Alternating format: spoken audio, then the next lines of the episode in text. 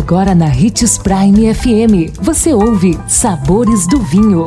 Todas as notícias e informações para quem ama o mundo do vinho. Apresentado por Sabores do Sul, Adega Emporium. Sabores do Vinho. Olá, seja bem-vindo você que curte as informações do mundo do vinho. Sou Marlon Menegatti, sommelier internacional da adega Sabores do Sul Granvino. E continuando com a nossa série, o que são os taninos e por que eles são tão importantes? Afinal, onde eles se encontram? Os taninos não estão presentes só nas uvas, mas em diversas outras plantas, frutas e sementes. As folhas usadas para fazer chá preto, por exemplo, são praticamente puro tanino e se você já tomou uma xícara forte desse chá, sem açúcar, sabe bem qual é o gosto da substância.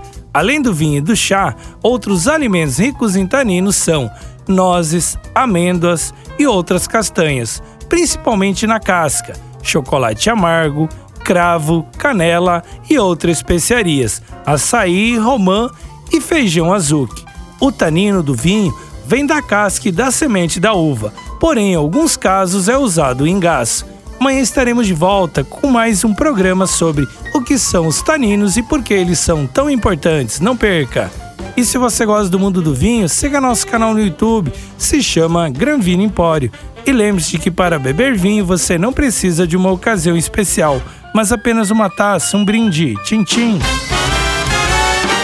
Por que o coelhinho só bota ovo na Páscoa? Tem pergunta que é difícil de responder.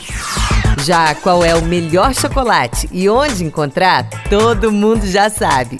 Exclusivamente na Sabores do Sul você encontra os chocolates Offner.